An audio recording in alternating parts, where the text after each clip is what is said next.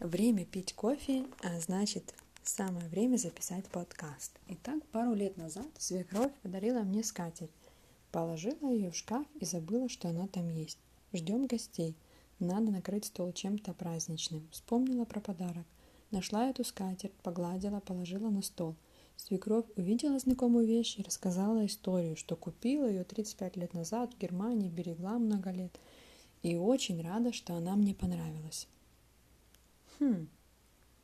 Если честно, этот кусочек ткани с желтыми цветочками и устаревшим узором мне не понравился, поэтому и положила его подальше в шкаф. Но после рассказа свекрови накрываю этой скатертью стол теперь всегда и рассказываю ее историю. Также и с людьми. Чтобы узнать что-то о человеке, мало на него один раз посмотреть. Хорошо бы сначала услышать его историю. Приятного вам общения – ярких и вдохновляющих эмоций. Сегодня пятница. Наслаждайтесь отдыхом. Пока-пока.